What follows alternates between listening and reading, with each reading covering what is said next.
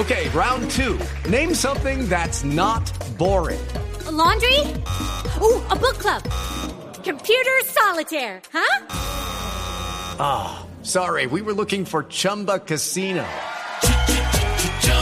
That's right. ChumbaCasino.com has over 100 casino style games. Join today and play for free for your chance to redeem some serious prizes. ChumbaCasino.com. No purchase necessary. Full prohibited by law. 18 plus terms and conditions apply. See website for details. planteado de morirnos de la risa, como nos dieron mucho tiempo, no, como de aprender a vivir la vida con esos momentos felices, pero para eso hay que seguir muchos pasos y demás. Bueno, pero hemos invitado a Silvia Ramírez, eh, ustedes la conocen, es amiga de esta casa y además, pues por supuesto que eh, es una coach muy importante, líder en América Latina entre los speakers, eh, pues está entre los 20 líderes de opinión de habla hispana a nivel mundial dentro de LinkedIn o LinkedIn, como le quieran llamar, por la revista Entrepreneur o catalogada como una de las 12 voces más influyentes de América Latina. Bueno, en fin, tantas cosas. A Silvia la conocemos mucho y ha escrito un libro que se llama Manifiesto de Felicidad, Liderazgo Personal para Gente que no se resigna. Silvia, buenos días. Buenos días, María Clara. Qué gusto saludarlos. Ole, ole. Hola, Silvia. No, es que Silvia es santanderiana, por eso le digo así. No, y vengo de pasar una semana en Zapatoca. Entonces, Ah, no, imparable dígame. el acento. Dígame. bueno, eh, Silvia, es que usted tiene varias frases eh, en este libro que me ha parecido fantástico, entre otras cosas, porque el libro se titula, como les dijimos, Manifiesto de Felicidad, Liderazgo Personal para Gente que no se resigna. Ahí ya empieza a comenzar la, la diferencia. Y usted en su dedicatoria dice, entre otras cosas, este libro está dedicado a las almas flexibles y a las que al final nunca nada ni nadie obliga. Y, y para rematar, eh, en- como en el prólogo, en la introducción, mejor en la introducción, que usted dice que son recomendaciones para que lo manifestado en este manifiesto pueda hacerle de algún provecho, o sea, que le saque jugo, tiene una frase muy interesante que dice, eso sí, este libro es muy serio. Trata de la primacía de los sueños sobre las quejas. Entonces, dice uno, no, esto tiene que ser otra cosa. ¿Por qué todo esto, Silvia? ¿Por qué para gente que no se resigna? ¿Por qué para, para esas almas flexibles a las que al final nunca nada ni nadie obliga? ¿Por qué? Porque la clave de todo, desde mi punto de vista, es ajustar la actitud. Por ejemplo, el, el libro está dedicado a esta gente que es flexible, pero que nadie obliga, como una forma de resumir la actitud que tienen las personas más felices que yo conozco. Que la vida le mandó hoy un día con lluvia. Ah, bueno, entonces nos parrandeamos la lluvia. Que mi jefe es complicado. Bueno, yo le meto estrategia a mi relación con el jefe. Entonces, lo que quiero decir es, es un libro pensado para esa gente que todavía no se ha entregado, que no se ha dado por vencida. Porque también uno conoce mucha gente que dice que esto es un valle de lágrimas, que aquí uno viene a estar gimiendo y llorando. Esa gente que ya cree que la solución no existe, a lo mejor el, manifiesto no le convenga tanto, pero para la gente que cree que hay una posibilidad de vivir una vida fluida, chévere, armónica, para esas personas está hecho el libro, que está diseñado, entre otras cosas, como una serie de consignas. Tiene ocho proclamas de liderazgo personal. Con lo cual, por cierto, pues no tiene una metodología. Paso número uno, paso número dos, esencialmente porque yo nunca he visto una metodología que funcione. Entonces esto es más bien las bases estructurales de la forma de pensar de una persona que de verdad quiere ser feliz. Silvia, eh, yo la veo todos los días porque todos los días quiero tener un ratico de felicidad. La veo en sus Profesor, lingotes y todo días. eso. Buenos días, buenos días. Sí, señora. Y tengo unas preguntitas. Una en el en el libro habla de actitud de viernes, entonces me gustaría que nos que nos contara de qué se trata. Y otra que tiene que ver mucho con mi tema, divertirnos a partir de las posibilidades que nos ofrece el lenguaje. Y si acaso hay tiempo, Trica, que es lo de seducir, porque yo tenía entendido que el hombre conquista y la mujer seduce, pero me parece que ahí hay una invitación a que el hombre también seduzca. Es eso, es eso, Así Silvia. es. Bueno, primero, profesor, muchas gracias por la lectura, porque el hecho de que me esté haciendo estas preguntas es delator de, de- de que ya se ha leído el libro y eso me pone muy feliz. Sí, bueno, lo primero, el libro hay que leerlo con actitud de viernes. eh, fue mi manera de anunciar a los lectores que no es un libro con alcance científico ni tiene ninguna pretensión terapéutica, sobre todo porque esas, eh, digamos, esa clase de tratamientos corresponden exclusivamente a los psicólogos y psiquiatras, que no es mi caso. Lo mío es el liderazgo personal, pero además por ahí en alguna de las páginas digo, esto es liderazgo callejero, es para lidiar con los desafíos del día a día. Entonces la actitud de viernes es sobre todo para que desarmemos el espíritu antes de empezar a leer el libro, porque puede que uno se encuentre ahí mismo descrito y que uno sienta rabia con el libro. No, toca leerlo con, con apertura mental. Lo, la segunda pregunta, ¿cuál era? Eh, lo de divertirnos a partir de, de las posibilidades que nos ofrece el lenguaje. Eso me llamó Sí. la atención, lo del lenguaje.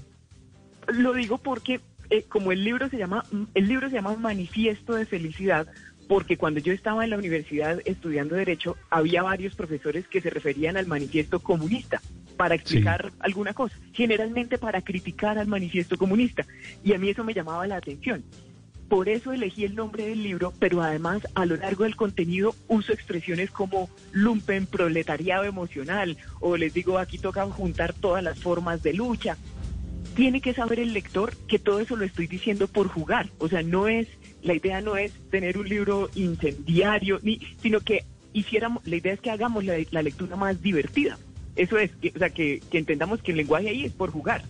Y en tercer sí, sí. lugar, lo de la seducción, pues es para, para entender que muchas de las metas de nuestra vida no se logran tanto a partir de imponerlas por la fuerza o incluso por la vía de la razón, sino muchas veces lo que uno tiene que usar es la seducción y convencer dulcemente a la persona que tiene delante de uno. Y a la vez, muchas veces uno tiene que tener el radar prendido para saber que uno está siendo seducido.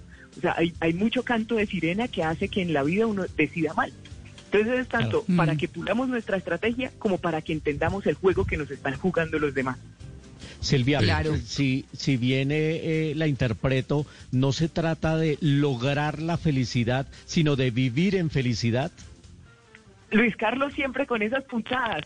Exactamente es por ahí, porque es que además pensemos en una cosa, a propósito de vivir la felicidad, podemos incluso sumergirnos un poquito más pensando en lo siguiente.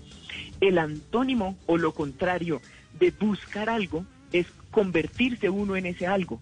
Por ejemplo, en vez de buscar la felicidad, la propuesta del manifiesto es conviértase usted mismo en la encarnación de la felicidad.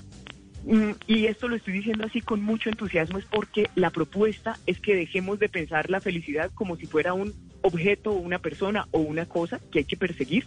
Por el contrario, que sintamos que es nuestra condición natural, que la tenemos dentro de nuestro pecho y que por lo tanto no es algo que uno obtiene de las circunstancias, sino que al contrario es algo que uno le pone a su vida y a la vida de los demás a punta de buena actitud. Malena. Sí, Silvia, ¿cómo ser feliz en una época en la que se alaba socialmente producir laboralmente y la perfección física por encima de cualquier otra cosa? Gracias, Malena, porque muchos estamos acongojados por esa circunstancia de, solo sentirnos valiosos en la medida en que estemos produciendo más y más rápido. Ahí, pues es que a mí me gustan las consignas, la- como los mantras. Entonces ahí la propuesta del manifiesto es repetirnos hermoso antes que útil o bello antes que eficiente. Y con esto es la invitación puntual consiste a que nos permitamos hacer cosas por el solo gusto de hacerlas. Por ejemplo, uno se aprende un poema o, una canción que le guste mucho. Por ejemplo, yo acabo de descubrir una canción que se llama Si usted la viera, muy bonita, un poema del siglo XIX que le pusieron música. Y me he pasado dos días aprendiéndomela. ¿Eso lo puedo facturar? No. ¿Alguien me va a dar un premio por eso? No, nadie me va a felicitar. Pero yo me siento más viva que nunca cantando la canción. Entonces es un recordatorio a los lectores de que la vida se compone, entre otras cosas, de eso que uno no puede facturar. Y por el otro lado, en cuanto al aspecto, estamos bombardeados ya no solo en las revistas, sino en las redes sociales. La vecina mía, la señora de la casa de al lado, con un buen filtro puede parecer una modelo de pasarela. Si uno todo el tiempo se está comparando, la va a pasar muy mal. Entonces aquí el manifiesto lo dice además en, en términos que a mí me conmovieron cuando lo escribía. Pensemos en lo siguiente. Si uno fuera una persona que solo tiene, por ejemplo, mucha plata, pero no tiene nada más, de verdad uno tendría que encajar como fuera en los, esca- en los estándares de belleza. Pero en cambio, Ah. y esto lo digo con énfasis a nuestros oyentes, si uno tiene un corazón bonito, los sueños que usted sabe que tiene, la nobleza que usted sabe que tiene, caramba, la contraprestación es que usted puede verse como le dé la gana. No, no es una invitación a que uno se abandone. Por ejemplo, la obesidad cuando uno se abandona, eso es muy peligroso y eso no. Pero lo que voy es, no es cierto, o, o preguntémonos en nuestra cabeza, según quién o dónde dice que yo tengo que verme exactamente de una forma. Eso es muy liberador. Silvia, Frase de- me... at- Sí. Mauro, perdóname, Me, me atrae un mucho... me- Sí, sí, sí. No, dale, dale. María Clara. Ah, ok, ok. Me, me atrae mucho, Silvia, en una frase que dice, para ser feliz hay que empezar por ser feliz. Me hace acordar de hace unos años, cuando empezaron los canales privados, yo trabajaba con Juana Uribe, me decía, la única forma de, de aprender a escribir, eh, hablando de libretos, es escribiéndolos. No hay otra forma. Puede leerse todos los libros que usted le dé la gana sobre escritura de guion, libreto, eh, creatividad. No, es haciéndolo. Eh, me- hablemos un poquitico de eso. Para ser feliz hay que empezar por ser feliz. Gracias por recordar esa primera arenga, porque entre otras, así es que comienza el libro. La primera proclama de felicidad es esa y, es- y pasa lo siguiente. Si, si hay alguien que, que no gusta estos contenidos, seguramente me podría acusar diciendo, pero esta señora está diciendo, ¿usted está triste? Ah, no, sea feliz. Y entonces uno ya se va a poner contento. No, no, no, no, no, aunque suene así. Lo que quiero decir con esa primera propuesta es, miren, cuando uno está triste, cuando uno ha estado triste en su vida, nunca le ha pasado que por fuerza de uno llorar mucho, uno llore tanto que en fin sonría. Nunca ha sido así. Por el contrario, lo que siempre ha pasado es que uno llora mucho, pero llega el punto en el que uno dice, caramba, yo ya no voy a llorar más. Me voy a poner mi mejor ropa, me voy a vestir bien chévere y voy para la calle otra vez. Eso es lo que quiero decir. En un punto uno se hastió, sea porque uno lo decidió o porque tocó fondo, por la razón que sea.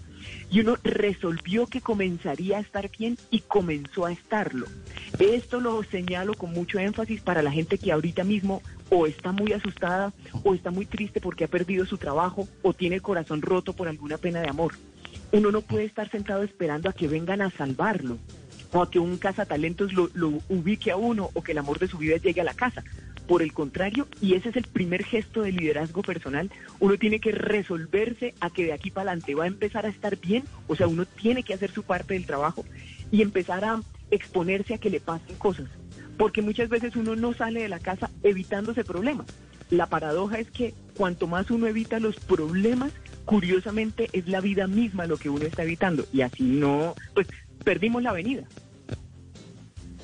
Silvia, Así es, así es. eh, to- todos sufrimos golpes duros en la vida, pero en su libro usted aclara que no siempre uno debe declararse víctima de las circunstancias. Entonces, ¿cómo podría uno saber si de verdad debe considerarse una víctima de algo? ¿Y cómo puede uno saber frente a qué cosas, pues, pasar de largo? Hacer, ah, esto no me importa, qué carajo. Hola Simón. Eh, esta pregunta pues nos, nos lleva directamente al dolorímetro, que fue algo que yo me inventé, porque, porque en la vida, pongamos, uno se puede dar un golpe muy fuerte y sin embargo es cierto que a uno no se le rompió el hueso. Esto en términos emocionales eh, tiene un equivalente. Uno puede estar muy triste y sin embargo uno ahí donde está, lo que le pasó no fue tan grave como para que uno diga yo soy víctima de lo que me hace Antonio, por decir algo. Entonces ahí yo planteo siete preguntas que por cierto están en la página 38 del manifiesto de felicidad, pero las más importantes son las siguientes tres, para que cuando uno esté triste se las haga en su cabeza. Lo primero es, esto que me pasó hace que yo nunca más en mi vida sea capaz de volver a amar a alguien, me, me afectó para siempre. Si uno se fija, en la mayoría de los casos, la respuesta es no. Segunda pregunta de las tres que quiero destacar. Esto que me pasó me impide relacionarme con otras personas en condiciones de normalidad. O sea, lo que me hizo fulano de tal hace que yo nunca más pueda volver a tener amigos, que nunca más pueda ir al supermercado, hablar con la gente, interactuar. Si uno se fija, en la mayoría de los casos, no. Y la última pregunta. Esta, esta cosa que me pasó, lo que me hicieron, hace que yo haya perdido para siempre la fe que tengo en mí misma o en mí mismo, hace que yo ya no pueda volver a creer en mí que uno esté muy triste no quiere decir que uno se haya perdido la fe. Entonces, como les digo, son siete preguntas que están todas en el manifiesto, pero lo importante aquí es recordar que un totazo puede haber sido muy duro y sin embargo lo único que uno tiene que hacer es sobarse, no tiene que salir corriendo para urgencias ni armar un gran espectáculo. Hay cosas que uno, que uno tiene que aprender a procesar recogiéndose. Algo así como sobarse, levantarse y seguir caminando. No, una cosa como, como es decir. Claro, pero Silvia, eh, mm, digamos, hemos tocado varios temas, pero quisiera como centrarme en las consignas. Eh, usted habla de siete. No sé cómo, Ocho. cómo eh, de ocho. Ha podido ir mencionar, ha mencionado algunas cosas, pero tal vez si comenzamos desde la primera y, y lo comentamos, me parece interesante. Entonces, la primera fue la que acabamos de comenzar- comentar con Mauricio, Sí. que dice, para ser feliz hay que empezar por ser feliz, porque en lo que tiene que ver con la felicidad de uno, el orden de los factores sí altera el resultado. O sea, la anestesia no es lo mismo antes que después de la cirugía. Lo mismo en la felicidad de uno. Segunda consigna, rugir para trascender. Esa me gusta porque eh, con- Ah, cuando uno piensa en un rugido, pues piensa en el león. Hay veces que uno ha estado adormecido por un dolor muy grande. Por ejemplo, que uno lleva sintiéndose perdedor muchos años. Como un león que lleva durmiendo una siesta muy larga y de pronto se incorpora, respira profundo, pega un rugido que le recuerde a él quién es él y vuelve a salir por la selva. Muchas veces uno tiene que no olvidarse de las cosas feas que le han pasado, sino pegar el rugido que le recuerde a uno quién es uno, cuál es la, la fuerza que hay dentro de uno y seguir con su vida con todo y el problema. Rugir para trascender. El tercero dice, yo soy mío, que es una frase que realmente es, una herencia de mi abuelo paterno, que me la dijo mi papá. Y es muchas veces cuando yo veo a mi papá tomar una decisión que yo no entiendo por qué, le digo, pero ¿por qué haces esto? Y él me dice, porque yo soy mío. Y es una invitación a recordar que finalmente nuestra vida es nuestra. O sea, por más que la gente lo quiera a uno mucho, cuando uno se muera nadie se entierra con uno. Entonces, en todo lo que nuestros oyentes puedan, puedan y nosotros hagamos lo que nos dé la gana sin ir a lastimar a nadie más. O sea, recordemos que somos nuestros. La, la cuarta consigna dice equilibrio antes que velocidad. Sí. Esto también tiene que ver con la época que vivimos. Estamos en un momento donde hay un gran frenesí, o sea, uno quiere ser millonario rápido, quiere que todas las cosas le pasen rápido, pero lo interesante aquí es que esto funciona igual que dar un paseo, digamos, en una motocicleta de alto cilindraje. Si uno no tiene un sentido del equilibrio primero, a medida que vaya ganando velocidad, uno va a estar muy asustado y no va a disfrutar el paseo, uno se quiere botar de la, de la motocicleta. Lo mismo en la vida. Si uno no ha aprendido a estar en paz con uno mismo, las cosas que le pasen, las cosas buenas que le pasen, en lugar de alegrarlo, le- lo van a hacer sentir a uno en problemas. Entonces aquí la clave, la invitación es a ser capaces de relajarnos en la cara del terror, ser capaces de hacer eso. Vamos en la cuarta. Ahora Sí, en la la, cuarta. quinta. Sí. Esa me encanta, Cuando- Silvia. Esa me encanta. Sí. Cuando uno está confundido, necesita cosas. Cuando es feliz, apenas las prefiere. Ah, buenísima. Para mí esta es como la oda a la libertad personal. Sí. Caramba, sí. y entre otras cosas yo he leído para mí misma, porque el manifiesto, entre otras, yo lo he sentido como una carta para mí, porque yo no hablo de felicidad porque viva muerta de risa, sino porque yo también estoy bregando a hacerlo. Entonces, este me gusta es porque cuando uno está confundido, y confundido en el sentido de cuando uno no sabe quién es uno, y cuando uno no tiene claro por qué razón uno es una persona valiosa, entonces uno empieza a necesitar tener, por ejemplo, un carro bien caro. Cuando uno no sabe por qué es una persona valiosa, uno empieza a necesitar que esa otra persona que uno quiere o que uno admira le diga a uno cosas bonitas, porque uno no es capaz de decírselas porque tampoco las piensa. Entonces uno necesita. Mm. En cambio, esa gente que uno ve, que incluso puede que no sea muy inteligente, incluso puede que no sea muy hermosa, pero se siente bien con ella misma porque sabe quién es, esa gente tiene preferencias, no necesidades. Uy, eso da mucha, pues mucha libertad. Uy, La siguiente consigna, la número Ujú. 6, dice, buena persona no se escribe con I de idiota. Y Ay, lo sí. primero, sí, lo primero que dice aquí es, lo bueno de que uno no sea un, uno, de que uno no sea un árbol, es que si en la vida de uno pasan cosas que a uno no le gustan, pues uno se puede ir. Porque hay veces que como uno piensa que uno piensa de sí mismo que uno es una buena persona, uno concluye equivocadamente que ser buena persona quiere decir aguantar dolor y no hay tal cosa. Ser buena persona quiere decir no ignorar la realidad, no dejarse influir por la realidad, pero tomar distancia por lo menos emocional de las cosas que yo sé que no me convienen. Entonces esto es muy importante. Sexta arenga. El número, el capítulo número 7. Este es un preguntario. Eh, Dice el capítulo según quién. Y entonces es un preguntario en honor a Jaime Aníbal Niño, a Jairo Aníbal Niño, que lo conocí por, por mi hermano cuando estábamos pequeñitos. Y ahí lo que hago es una serie de preguntas. Según quién tengo que ser millonario, según quién tengo que verme de tal forma. Ahí hay preguntas de las que nos hacemos en el día a día y que nos atormentan.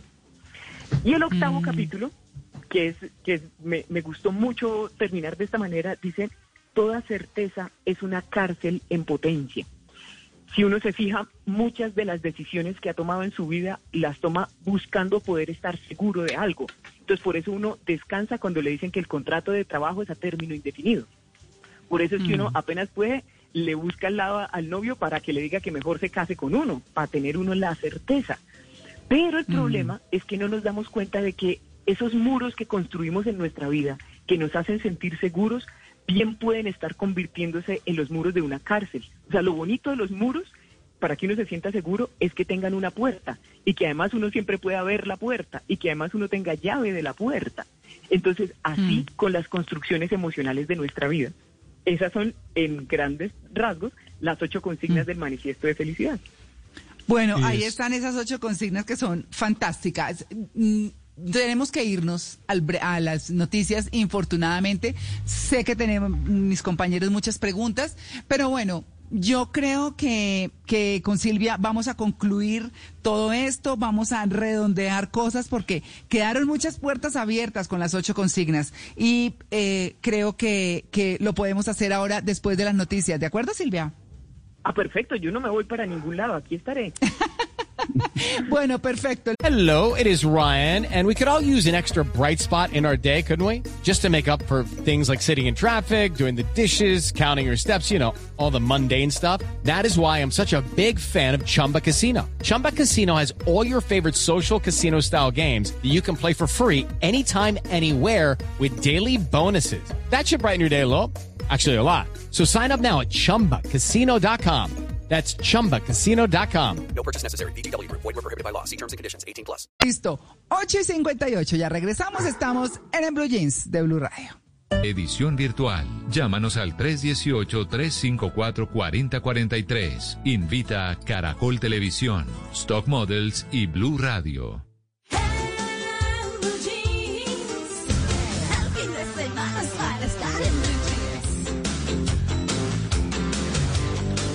Bueno, a las 9 y 8 minutos de la mañana vamos a cerrar el tema con Silvia, ya viene ciclismo, el Giro de Italia con Rubencho y todo su equipo, así que vamos a concluir con este tema fantástico, el del manifiesto de la felicidad para gente que no se resigna, que ha sido buenísimo. Bueno, ya tenemos las consignas. El profesor Fernando Ávila, usted tenía una pregunta. Sí, es una pregunta de corte político, no sé si, si la embarre haciéndola, pero, pero es que ahora se está diciendo mucho que hay que decir todos los detalles, toda la verdad del secuestro, del asesinato, de la violación, muchos años después, revivir todas esas cosas. ¿Eso es bueno? ¿Es, es sano hacer eso? Uy. Silvia. Silvia. La dejó Silvia. muda. Ah, Sí. bien. De- decía, profesor, que justamente un desafío del, del gobierno, no solo en Colombia, en todos los lugares del mundo que se ha querido implementar la paz, es conseguir que la gente cuente qué vivió sin que el hecho de contar su historia la revictimice. Entonces, aquí no es tanto que contar lo que pasó haga daño o pensar en eso, sino lo que hace daño es que uno mismo cree un sentido de identidad a partir de lo que le pasó. Y vamos a ponerlo con un ejemplo cortico y sencillo. Por ejemplo, digamos que yo fui una persona desplazada por la violencia, que es una cosa muy dolorosa. Que, el- que algo que me haya pasado sea muy doloroso, sin embargo, no significa que yo tenga que pensar que eso es lo más importante que me ha pasado en la vida. Yo tengo el derecho de elegir, por ejemplo, que lo más importante que me ha pasado en la vida sea volverme amiga de ustedes. Claro, lo otro es más grande, es más rimbombante, pero yo tengo el derecho a elegir. Y lo digo sobre todo porque uno tiene que pensar que uno no puede desvivir capítulos de su vida, ni uno puede tratar de borrarlos, porque el precio sería muy alto. Sería, por ejemplo, usar drogas. No, no vale la pena. La idea es que uno aprenda a recordar distinto, a recordar sin dolor, con madurez, con sobriedad. Muy bien. Bueno, Simón tenía una pregunta muy interesante, breve, Simón. Eh, Silvia, yo quería preguntarle si de pronto uno puede ser feliz a raticos. Por ejemplo, como turnar un poco esa felicidad, porque a veces como que no sé si valga la pena o si sea como muy sano ser estar feliz o en modo felicidad activado siempre, sino que tener como esas pequeñas píldoras o momentos de felicidad en la vida y dosificarla. Eso sí se puede o no, es sano. Yo creo que estamos bastante de acuerdo con una precisión lingüística. Ser feliz no es lo mismo que estar contento. Entonces, uno puede perfectamente ser feliz todo el tiempo, eso sí, pero es que ser feliz no quiere decir estar, estar contento. En cambio, es, esos picos de alegría, porque uno se ganó la, la lotería, porque se graduó de la universidad, esos sí son los que deben ser momentarios, entre otras cosas, porque no solo es como usted lo propone que conviene de vez en cuando, sino que es que sería sospechoso que uno siempre estuviera muerto de risa. Quiere decir que uno está loco o que se está metiendo alguna sustancia ilegal o que uno está negando algo importante de su vida. Entonces, pero, pero es que me importa mucho que la audiencia recuerde esto. Uno sí puede pretender ser feliz todo el tiempo, así sostenido, pero es que ser feliz es ir tranquilito, o sea, estar en, en la condición normal de uno. Lo de estar contento sí tiene que ser dosificado, si no uno se funde. O sea, no es solo que no convenga, es que no se puede, se funde uno. Claro, por supuesto. Es como Silvia. llevar un carro siempre en primera. Sí, ¿no? Sí. Hay que darle sí, también un poco eh, como, como cambios, cambios de Claro. velocidad a, a las cosas, ¿no? Pero, pero Lama sí, vez- sí, sí, sí, el Dalai Lama, ¿qué, Silvia? Ah, una vez le, le- le preguntó a alguien, alguien le dijo, ¿cómo hago para estar feliz siempre? En el sentido de estar contento. Y él le dijo, cuando usted está contento, ¿usted qué hace? Y él dijo, no, pues aplaudo, silbo, canto. Y él le dijo, perfecto, ¿cuáles de esas actividades usted podría hacer a solas en un cuarto por media hora, sin parar? Y él- la persona se quedó mirándolo. Dijo, bien, ¿cuáles de esas actividades usted podría hacer a solas en un cuarto sin parar por 10 horas? Y la persona le dijo, no, ninguna. Le dijo, entonces usted para qué quiere ser feliz? Esa fue la forma que él encontró de, de explicarle que ser feliz no era lo mismo que estar contento y que la idea no es estar silbando todo el rato. Silvia, usted habló hace un instante de tranquilidad. ¿Es la tranquilidad la cuota inicial de la felicidad? Pasa una cosa muy peculiar. Cuando yo le pregunto a la gente si la palabra felicidad no existiera, ¿usted qué palabra me diría en vez de felicidad? Me dicen tranquilidad. Ah, Perfecto. Pero curiosamente, aun cuando uno de manera consciente dice que quiere estar tranquilo, si uno se fija, primero se mete en líos amorosos con el que no es. Segundo, se la pasa cazando pleitos con todo el mundo. Tercero, uno no sale de la casa sin antes dispararse un litro de café para que se le acelere el pulso. Curiosamente, lo único que uno no quiere es estar tranquilo, pero esto lo digo, eh, aquí funciona la misma lógica de cuando uno quiere perder peso y uno sabe que necesita comer la ensalada, uno tiene plata para comprarse la ensalada, de verdad quiere bajar peso, pero cuando sale a comer con los amigos, ¡pum! hamburguesa. ¿Pero por qué? Si tenía todos los elementos. Con la felicidad pasa algo parecido. Curiosamente, para mi gusto, pues, el antónimo de felicidad no es tristeza, sino es aburrimiento. Entonces, lo que quiero destacar con todo esto es, si bien es cierto uno de manera consciente quiere estar tranquilo, también es cierto que la tranquilidad de uno tiene que incluir episodios emocionantes. Porque si uno no le mete emoción saludable a su vida, por eso es que uno se pone a escribirle a la expareja, a cazar pleitos con el jefe, para que pase algo en su vida. Cuando uno lo entiende, entre otras cosas, uno deja de sabotearse tanto en la vida, porque uno empieza a entender por qué es que a uno le gustan los problemas. Es que los problemas me hacen sentir intensamente viva. Y así nace mucho del saboteo que uno mismo se causa. Ah, sí. Ah, esa es una cosa. Pero Silvia, ya eh, digamos que, que tenemos que ir cerrando porque viene el giro. Yo, yo quiero preguntarle sobre el epílogo. Es que me parece muy interesante. O sea, todo, cada punto del libro es un aprendizaje más. Y usted dice, en, en, le dice eh, o les dice a sus lectores en el epílogo que la felicidad no es para después, que el único camino cierto para lograr como un cambio profundo en las condiciones de vida es ese liderazgo personal, es tomarse las riendas de la vida, ¿no? En forma. Sí. No sé por qué sabía que a María Clara le iba a gustar esa frase. Sabía que la iba a destacar. Y, y, claro, es que funciona así, pensando en lo siguiente, nuestra vida en gran medida se compone de nuestras decisiones. No es que uno esta mañana decida voy a ser millonario y entonces lo sea. Sabemos que eso no pasa así. Pero yo sí puedo decidir, por ejemplo, en qué voy a invertir los siguientes 20 minutos de mi tiempo. En tomar el pelo en las redes sociales o en aprender alguna cosita que me haga subir el perfil en mi trabajo o en mi emprendimiento. Entonces, lo que quiero decir es, nuestra vida sí se compone de nuestras decisiones. El hecho de tomar decisiones es la manera más clara de ejercer nuestro liderazgo personal, que dicho de otra manera, es la forma más contundente de ejercer nuestra libertad. Entonces todo esto es porque el libro concluye con la invitación a que recordemos que la felicidad siempre es una decisión, que uno puede decidir ver el lado malo de la cosa o encontrarle algún lado bueno y avanzar, sin negar lo que está pasando, pero siempre avanzando y con una consigna. Por cada queja que yo haga en mi vida, voy a tomar una decisión. Por cada queja, mm. una decisión. Claro, yo les he hablado mucho aquí y esto, pues, prácticamente para cerrar, eh, de, de, una, de una aplicación que tengo espectacular que se llama Calm como calma en inglés. Y, y, tiene una cantidad de cosas de meditación, de frases, de cuentos para dormir, de historias para retomar el sueño, pero, pero de verdad que es fabulosa.